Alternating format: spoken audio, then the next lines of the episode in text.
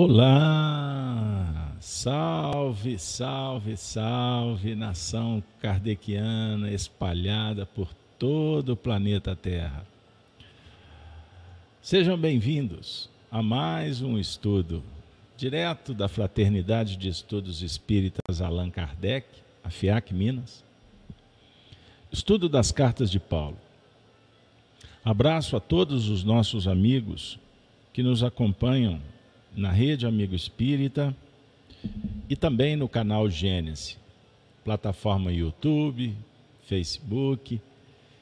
É com enorme satisfação que estamos de volta. Espero que vocês estejam bem, prontos para mais um instante de espiritualidade em nossas vidas. É isso aí. Muito obrigado por você ter vindo. Confira aí se a sua inscrição está habilitada nos canais da rede e no canal Gênesis, inscrição no canal. E nós te pedimos, colabore conosco com esse projeto maravilhoso, hein? É isso aí. Então se inscreva no canal, dê um like, compartilhe o vídeo nas suas redes sociais. Vamos, vamos fazer. Vamos fazer a nossa parte contribuindo inclusive para que a plataforma possa continuar projetando, propagando o trabalho que aqui é realizado com tanto carinho há tantos anos. É isso aí. Então vamos juntos, vamos orar, vamos iniciar pedindo ao Senhor da vida que nos abençoe, que nos dê proteção, inspiração, de sorte que possamos angariar os elementos a serem distribuídos pela providência divina,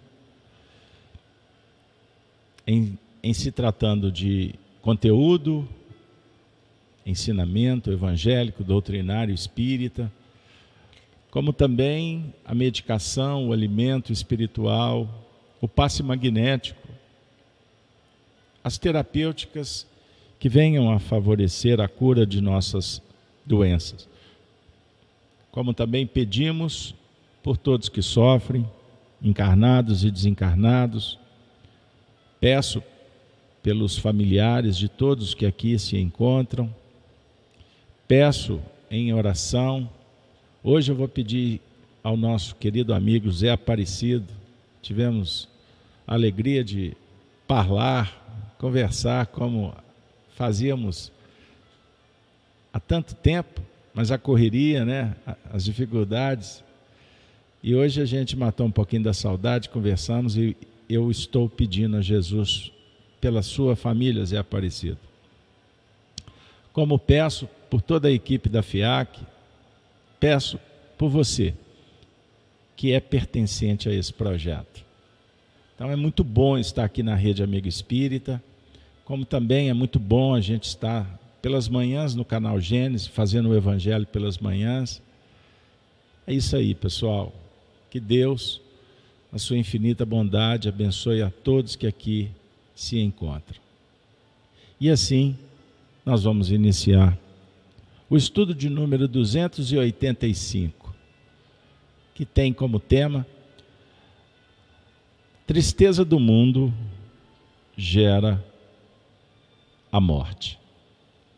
Vamos entender o porquê do temário? É isso aí. Bom, nós vamos recomeçar. Cartas de Paulo está recomeçando o ano, hein? Ah, agora que a minha ficha caiu. é isso aí, porque a gente já recomeçou o Apocalipse, não é mesmo? O livro dos Espíritos, ontem. Semana passada, o Gênesis no Lar. E hoje nós estamos de volta com as cartas de Paulo. 2000 e 24 nos espera. Nós vamos transitar durante esse ano. Vamos juntos nessa embarcação. Jesus é o nauta. Vamos lá. Hoje também nós vamos iniciar o estudo da segunda carta de Paulo aos Coríntios. Maravilha, hein, pessoal? Capítulo 7, Vamos fazer a leitura dos primeiros versos? Peço, convido. Vamos juntos? Vou disponibilizar em tela para a galera que gosta de acompanhar. Eu prefiro a Bíblia na mão. é isso aí. Você tem estudado a Bíblia, o Antigo e o Novo Testamento, à luz do Espiritismo? Maravilha.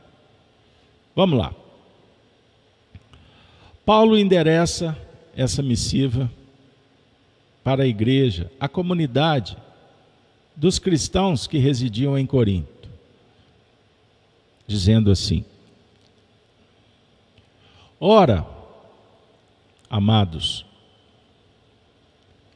visto que temos tais promessas,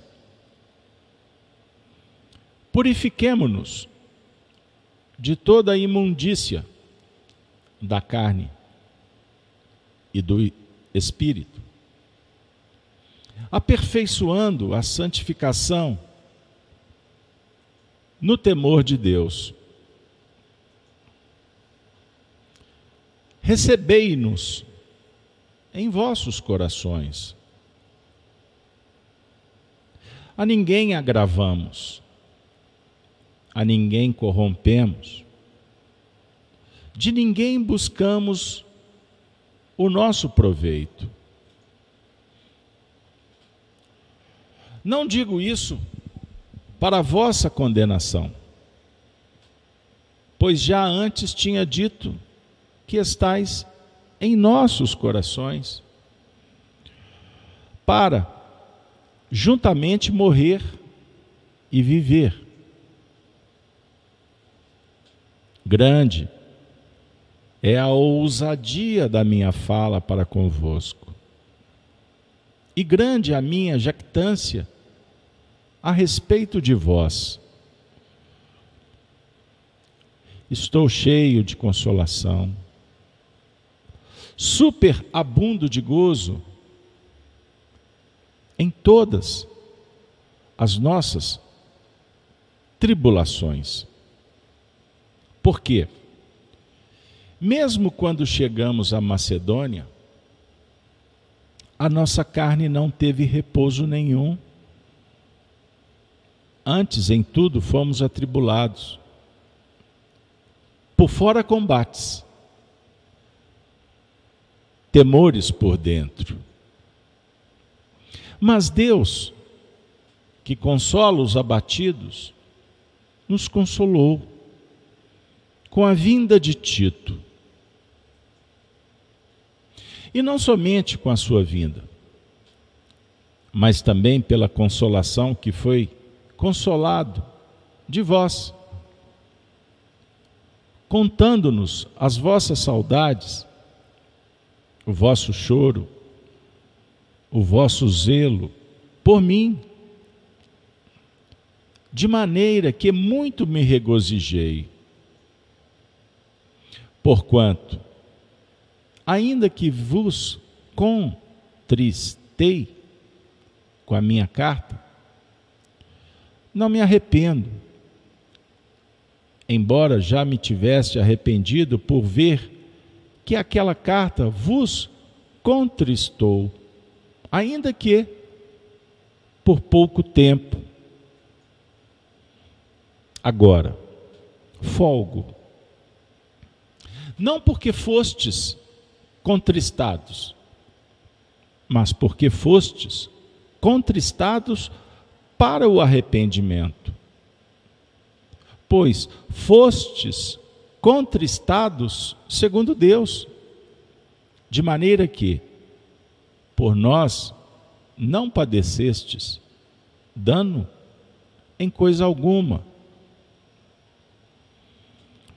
Porque a tristeza, segundo Deus, opera arrependimento para a salvação, da qual ninguém se arrepende,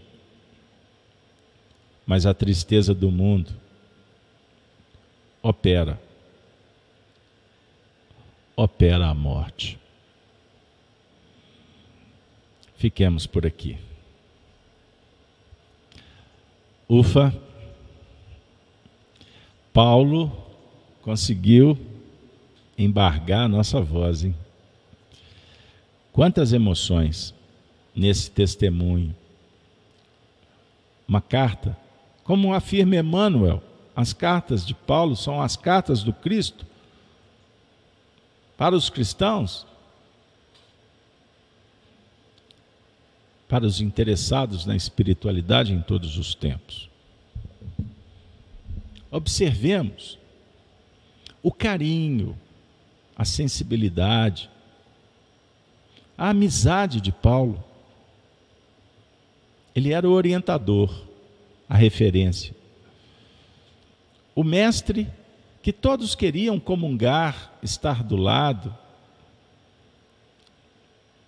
para poder sentir aquelas vibrações, aquele magnetismo incomparável do fiel representante de Jesus.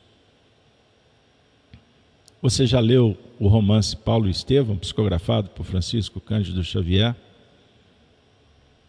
sob a coordenação de Emmanuel? A presença direta de Paulo e Estevão? Pois bem, nessa obra, que é um verdadeiro manual para os cristãos,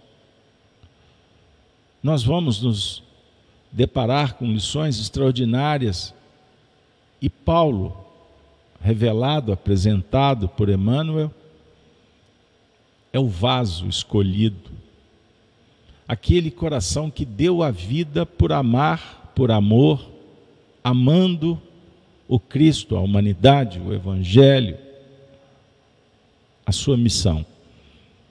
E se torna o campeão da divulgação da Boa Nova.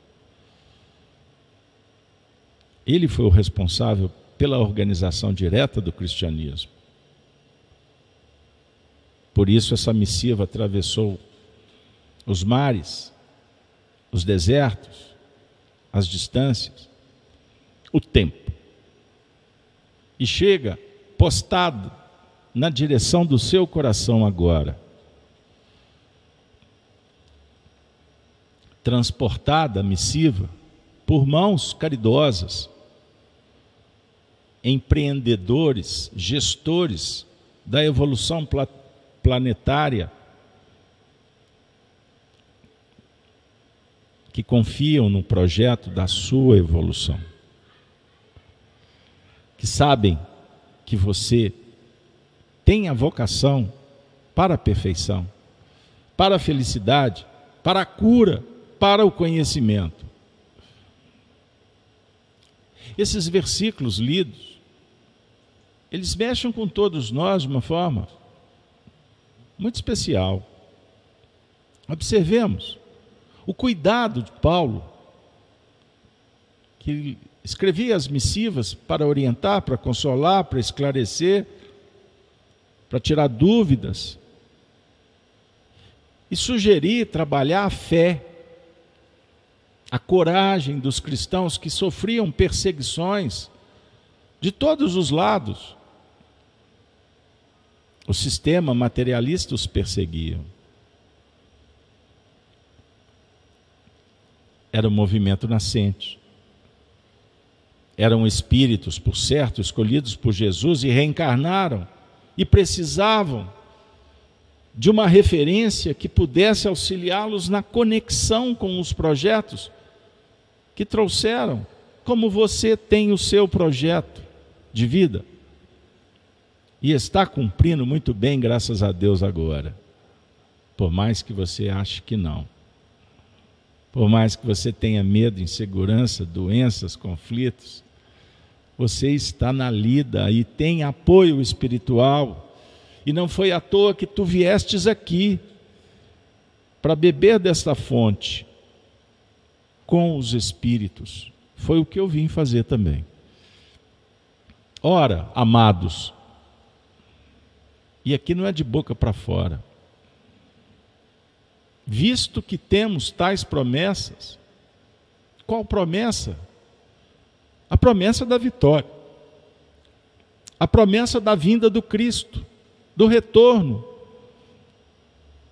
O campeão do túmulo vazio e Paulo nos faz recordar da promessa. Portanto, purifiquemo-nos de toda imundície. Deixe pelo caminho que não serve. Para que insistir? O que, que ele quer dizer com imundícia da carne do espírito? O que conspurca a consciência. Todas as vezes que agimos contra a natureza. Perceberam? Aperfeiçoando a santificação. Ou seja, aperfeiçoe na verdade, no conhecimento. Perceba? Nas experiências que santificam. E o que ele quer dizer no temor de Deus, no cuidado, na justiça divina, no respeito, na gratidão? Ele está falando da virtude. Alegria, ele fica feliz com a vinda de Tito. Tito chegou, um amigo, tão esperado. Tito foi, Tito levou, Tito vem, Tito vai. é o anjo, é o médium, é o sacerdote da, das bem-aventuranças. Recebei-nos em vossos corações. Recebei. Recebei porque a amizade, a sinceridade, a bondade, a caridade gera felicidade. A ninguém agravamos. A todos respeitamos. Extraordinário. O amor não violenta. O que ele quer dizer com agravar? Alerta, atenção, vigilância. Mas isso brota de dentro para fora, não pode ser constrangedor de fora para dentro. O certo é que ele bate na tecla. A ninguém corrompemos a ninguém corrompemos. A nossa consciência limpa. E de ninguém buscamos o nosso proveito. É o bem comum. Aqui não tem interesse egóico. Perceberam? E ele não está falando isso para que alguém se sinta condenado. Longe. Muito longe. Muito longe disso. Perceberam? Não. Não é para condenar. Não é para que você se sinta ameaçado, constrangido, cobrado. Não. Pois já antes tinha dito que estais em nossos corações para juntamente morrer e viver estais no coração. Aqui é um, laço fraterno, respeitoso, caloroso, e vamos juntos. Os espíritos superiores não estão distantes de você. O seu anjo guardião está do teu lado. Essa é a promessa: não vos deixarei órfãos, dissera Jesus humildemente, grande é a ousadia da minha fala para convosco. Ele era o líder. Quantos que fazem questão de ser o líder e ele não? Quantos arvoram presunçosos, mandatários? E ele disse: Que ousadia, grande é a minha ousadia. E grande é a minha jactância a respeito de vós. Estou cheio de consolação, é verdade? A verdade, a ciência, me consola. O contato com os espíritos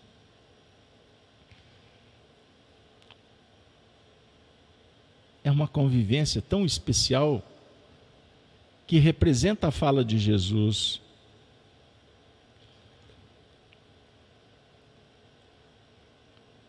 eu vos aliviarei. e superabundo de gozo, de alegria, em todas as nossas tribulações. Aqui Paulo vai usar a palavra chave: tribulações. Eu me sinto, eu me sinto de uma forma muito especial diante da tribulação. O que, que ele quer dizer com isso? Alguém fica feliz passando pela tribulação? Só quando tem ciência, sabe da função.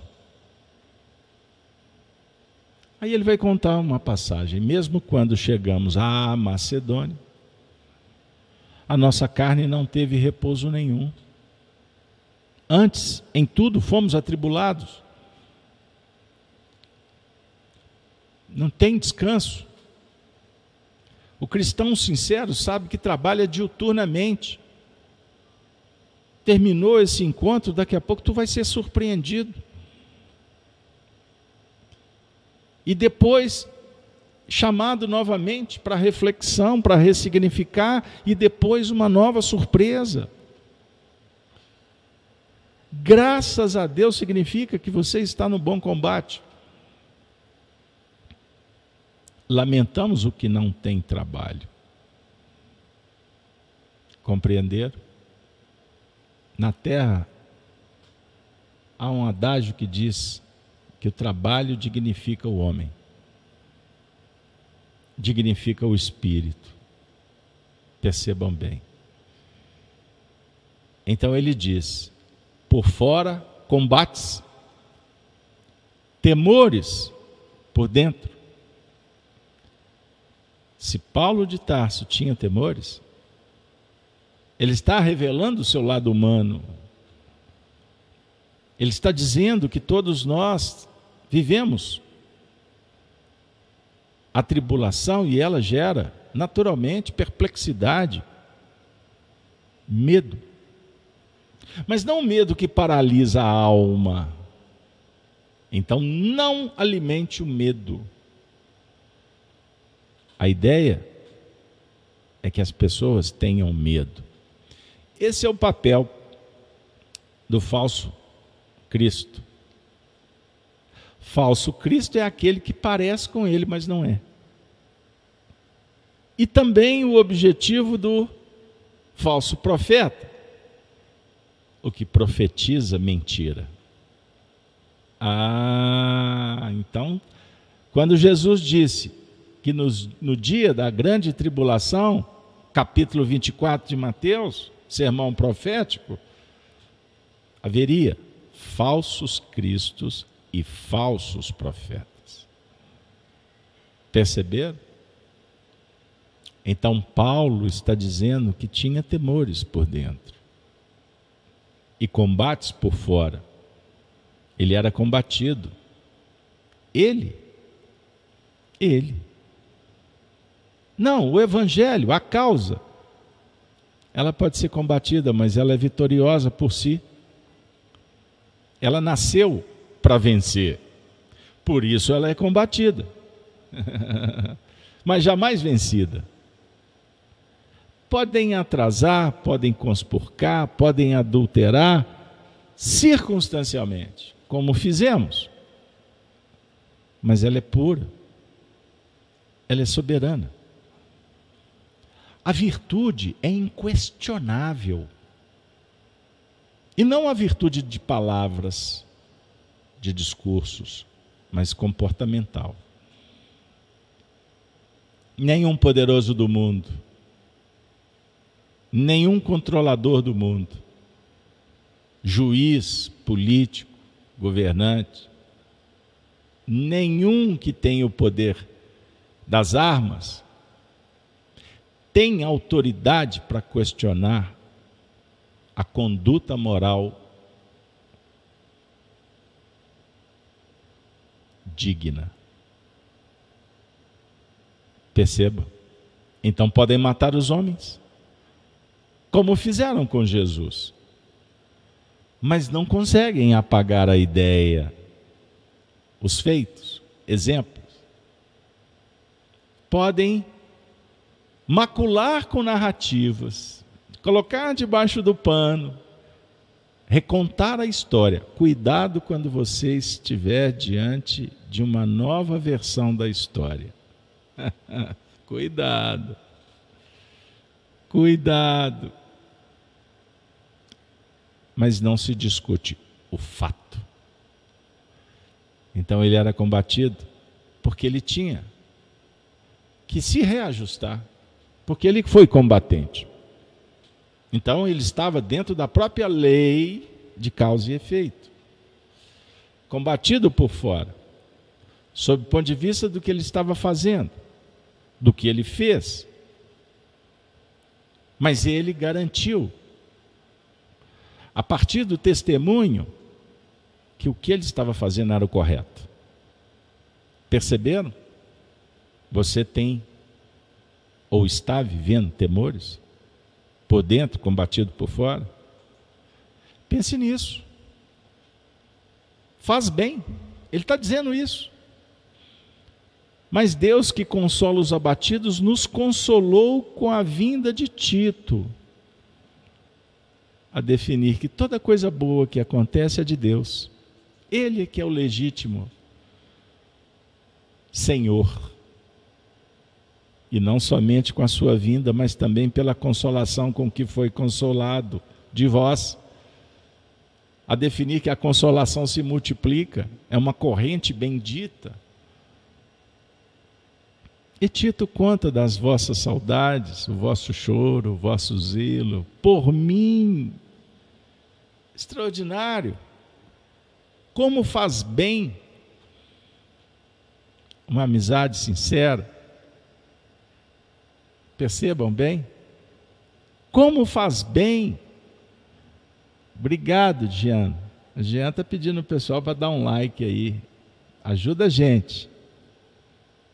Muito obrigado, viu? Viu, Jean? Façam a campanha. Dê um like. É amizade. É uma forma de divulgar o que está fazendo bem. Compreenderam? É estímulo, é motivação para quem está fazendo. A gente precisa, nós precisamos uns dos outros. É o que o Paulo está falando. Não somos cristãos? Mesma família. Respeitamos diferenças, opiniões, mas somos unidos pela doutrina, pela verdade. Compreenderam? Porquanto, ainda que vos contristei com a minha carta? Que isso, Paulo? Fez bem. Não, mas ele. Não me arrependo. A minha carta, ela foi uma maneira de expressar o que penso, o que eu sinto. Já ouviram pessoas afirmarem: Eu não me arrependo do que fiz? Quando é coisa boa. E quando não é, eu não me arrependo? Não, eu ressignifico e farei diferente, eu não vou parar.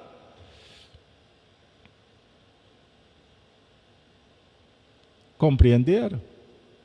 Aqui há um movimento de humildade, mas de confirmação. Mesmo que por pouco tempo alguma coisa incomodou, conselho apertou, incomodou, doeu, mas foi por pouco tempo. Porque passa. O que importa é a relação, é a sintonia, é a causa, é o porquê estamos. Não perca, não perca tempo com detalhes. Não vale a pena juntar caquinho, perceberam? Ah, agora folgo, não porque fostes contristados, mas porque fostes contristados para o arrependimento. Então ele está dizendo: eu fico, eu fico feliz, eu me sinto como aquele que cumpriu uma tarefa? É o júbilo? Não porque houve um incômodo, sob o ponto de vista personalístico, egóico.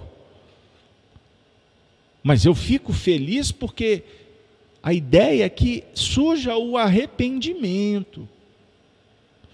Que essa notícia possa ser assimilada, mesmo que o remédio amargue. Porque esse amargor, ele vai gerar um movimento interno. Vai gerar um contraste. Do contraste, a gente dá um salto, criatividade, para buscar algo de mais estético, belo, compatível. Ou seja, sairmos da zona da acomodação, então vale. Eu disse certa feita para um amigo: podemos, você pode se tornar meu inimigo, mas eu preciso de dizer o que eu sinto. E eu falei, porque a minha consciência pediu. Mas eu falei porque eu sabia que faria bem. Mesmo que houvesse uma desconsideração quanto ao que estava aquele que falava, mas não me importava. Tinha que ser dito. E foi dito. Graças a Deus, muitos anos depois, o indivíduo reconheceu. Mas durante todo um percurso, a minha consciência estava em paz. Percebam bem. Você é amigo da verdade ou você é amigo do amigo? Perguntaram para Cícero, o grande Marco Túlio Cícero, o republicano romano. Ele diz: Eu amo a verdade. Se eu preferir amar o amigo, eu posso não estar amando a verdade. Amando a verdade, eu estarei amando o amigo, mas primeiro a verdade. Porque não se negocia atitude. Verdade é verdade. Certa feita, o indivíduo disse que se afastava da doutrina, se afastava de um grupo, porque não não se ajustava ideologicamente. Vai com Deus. Porque primeira doutrina. Com todo respeito, fraternidade, carinho, mas primeira doutrina. Vai com Deus. Porque o diálogo é com a verdade que gera o arrependimento. E o arrependimento gera a confissão. Leiam Agostinho, as confissões de Santo Agostinho. Leiam. Vocês acham em PDF por aí. Leiam, estudem. E confessando a Deus, porque devemos prestar contas a Deus a sequência é a conversão. A conversão, como Paulo, campeão da conversão. A transformação. Como Agostinho foi também, já que citamos esses dois baluartes do cristianismo. De maneira que por nós não padecestes dano em coisa alguma. Porque o objetivo não é atacar personalidades porque pessoas comuns discutem coisas comuns. Pessoas medíocres discutem pessoas. Pessoas inteligentes, sábias, discutem as coisas, os temas. Perceber? Então o afetado discute quimeras, discute quem fez, por que fez, mas não presta atenção no que significa. Então, quando alguém fizer alguma coisa, preste atenção na repercussão que isso traz para você e aprenda.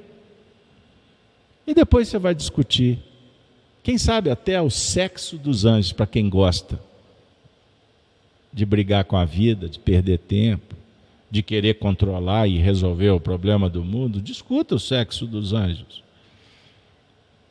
Mas tem muita coisa para se fazer quando, se, quando prestamos atenção no conteúdo.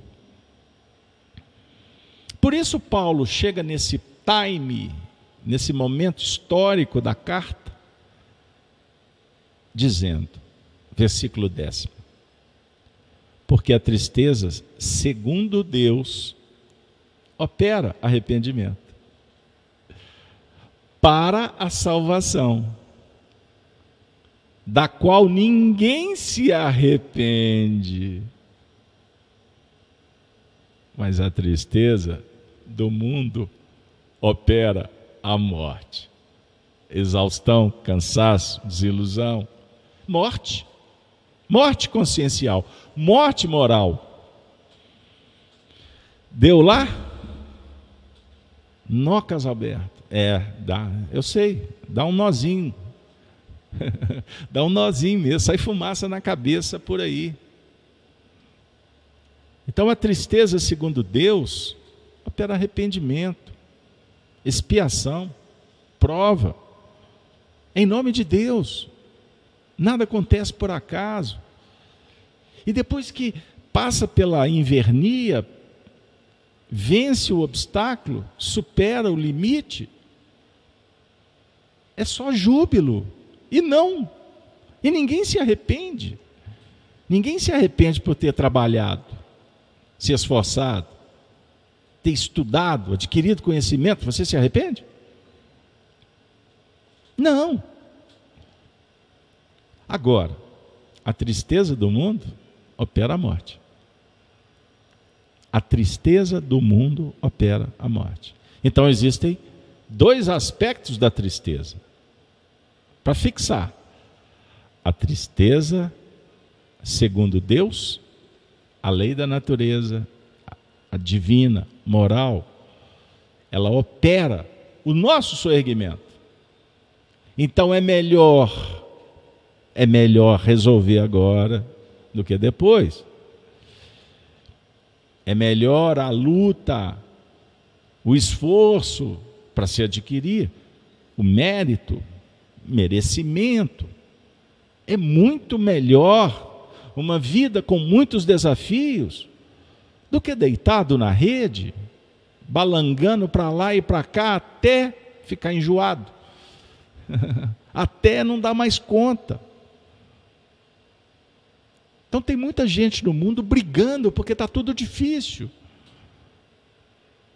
Para o cristão, que ótimo está difícil.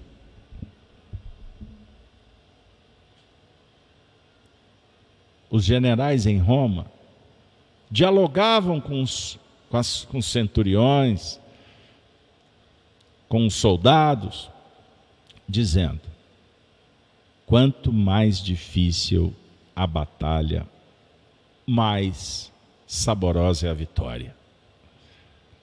É mais gostoso, é mais prazeroso você chegar naquela condição de dizer: consegui. Porque você chega esfolado, suado, sangrando, cansado, mas a sua alma está feliz, em júbilo com Deus. E a vitória é a operação da virtude da sabedoria. Deu lá? Mas, contudo, entretanto, todavia, nada obstante, porém, a tristeza do mundo opera a morte. Dá para a gente ressignificar a tristeza? Essa tristeza que você está sentindo? É tristeza com Deus, segundo ou segundo os homens, a matéria? Avalie. Para nos auxiliar nesse versículo extraordinário, nada melhor do que o professor Emmanuel. O que, que vocês acham? Emmanuel, discípulo de Paulo também. Emmanuel tem uma belíssima página no livro Caminho, Verdade e Vida, comentando exatamente esse versículo. Podemos, o que, que vocês acham? Vamos receber Emmanuel? Um grande abraço, nossas vibrações agradecidas a Francisco Cândido Xavier por ter psicografado essa belíssima página, que agora compartilho com vocês. Deixa eu aumentar aqui um pouquinho. Porque a tristeza, segundo Deus, opera o arrependimento para a salvação, o qual não traz pesar. Mas a tristeza do mundo gera sim a morte. Conforme afirma Emmanuel, observamos na advertência de Paulo, há uma tristeza segundo Deus e outra segundo a terra.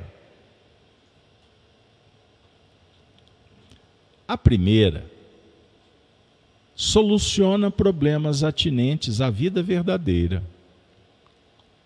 A segunda é caminho para a morte, como símbolo de estagnação no desvio do sentimento. Muita gente considera virtudes a lamentação incessante e o tédio continuado. Que isso? É mesmo? É. Você concorda com Emmanuel? Mande seu, mande, mande seu joinha aí. Discorda? Fica à vontade. O certo é que muita gente considera virtude lamentar e sentir tédio continuado. encontramos os tristes pela ausência de dinheiro adequado aos excessos. Vemos os torturados que se lastimam pela impossibilidade de praticar o mal. Ouvimos os viciados na queixa doentia, incapazes do prazer de servir sem aguilhões. Essa é a tristeza do mundo, que prende o espírito à teia de reencarnações corretivas e perigosas. Raros homens se tornam ou se tocam da tristeza segundo Deus. Muito poucos contemplam a si próprios, considerando a extensão das falhas que lhes dizem respeito. Em marcha para a restauração da vida, no presente e no porvir. Quem avança por esse caminho redentor, se chora, jamais atinge o plano do soluço enfermiço e da inutilidade. Porque sabe reajustar-se, valendo-se do tempo, a golpes benditos de esforço para as novas edificações do destino. Sensacional, Emanuel, muito obrigado. Então existe a tristeza, a frustração diante do ego não atendido com as coisas materiais. O indivíduo está triste porque não foi na festa. O outro porque não pôde comprar algo supérfluo por aí. Tem muita gente triste porque alguém foi embora. É. Tem muita gente porque não consegue dominar, não foi convidado.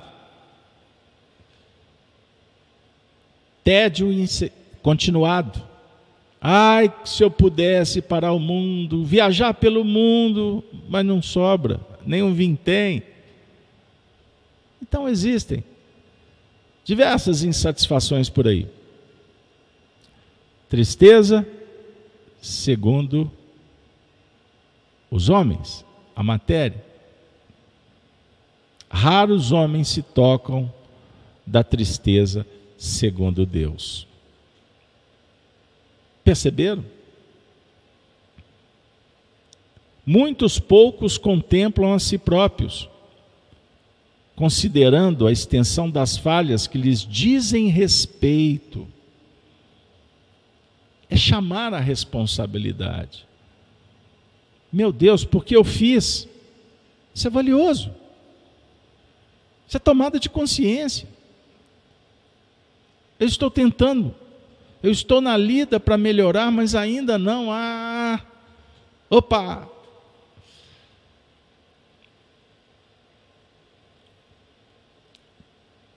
Poucos na marcha pela restauração da vida no presente e no porvir. Quem avança pelo caminho redentor da transformação pessoal, sabe que terá muitos desafios complexos pelo caminho, mas as lágrimas não serão mais pelo arrependimento por ter conspurcado a lei divina, e sim aquela lágrima que representa a fertilização do coração para o implemento, para o esforço continuado de melhorar. Só assim venceremos a enfermidade, superaremos a inutilidade, reajustaremos para não mais cairmos nos resvaladouros da presunção, do egoísmo, da vaidade. E atentos, valeremos do tempo, aproveitando os golpes benditos de esforço para as novas edificações do destino que se renovam constantemente. A lágrima continuará fazendo parte, mas não mais de tristeza, mas de júbilo. Chorar pela alegria. E quando ainda a alma doída, o choro é convertido em estímulo para irrigar o jardim, a terra bendita e continuarmos cuidando das flores, dos corações, da tarefa, da virtude. E quando, descuidados, tocarmos nos espinhos, recordarmos que eles podem se transformar também em trampolins, em escadas, para acessarmos o infinito o inimaginável, a excelsitude, a infinitude, a eternidade. Deus, o amor, a bondade. As cartas de Paulo sempre mexendo com os corações. Felizes, agradecidos pela tua presença rogo a Deus que estejamos juntos em novas oportunidades, bebendo na fonte do Evangelho, aprendendo um pouco mais de Espiritismo, aprendendo, convivendo uns com os outros, encarnados e desencarnados, mas sempre ao lado, junto com Ele, nosso Senhor Jesus Cristo, que é o único assunto de Paulo de Tarso, que é o fulcro de irradiação do Evangelho, do mundo novo, de uma nova era. Venha, Jesus, fique conosco. Tu prometestes. Volte, Jesus cheio de bondade, sorrindo, porque venceu a morte, sorrindo por nos garantir a sorte de ser feliz. Venha, Jesus, nós te suplicamos. E fique conosco, sempre. Muito obrigado. As cartas de Paulo Hoje, com o episódio Tristeza do Mundo Gera a Morte, nós vamos encerrar. E eu não tenho dúvida que agora a geração da vida. Novos tempos. Novo homem convertido em Jesus. Muito obrigado de coração. Assim, nós vamos encerrar nos despedindo, dizendo: Ave Cristo. Espero vocês na próxima semana para darmos continuidade nessa carta bendita. O pessoal que nos acompanha ao longo da semana, amanhã cedo estaremos no canal Gênesis com o Gênesis no lar, o Evangelho no coração. E o pessoal da RAI, sábado, estaremos de volta com o estudo do Apocalipse por Honório. Em Minas a gente costuma dizer: bom demais da conta. Foi bom demais da conta reencontrá-los nesse espaço de pura fraternidade. Bora lá? Uma boa noite. Que Jesus abençoe a sua família. Obrigado. Valeu. Fui.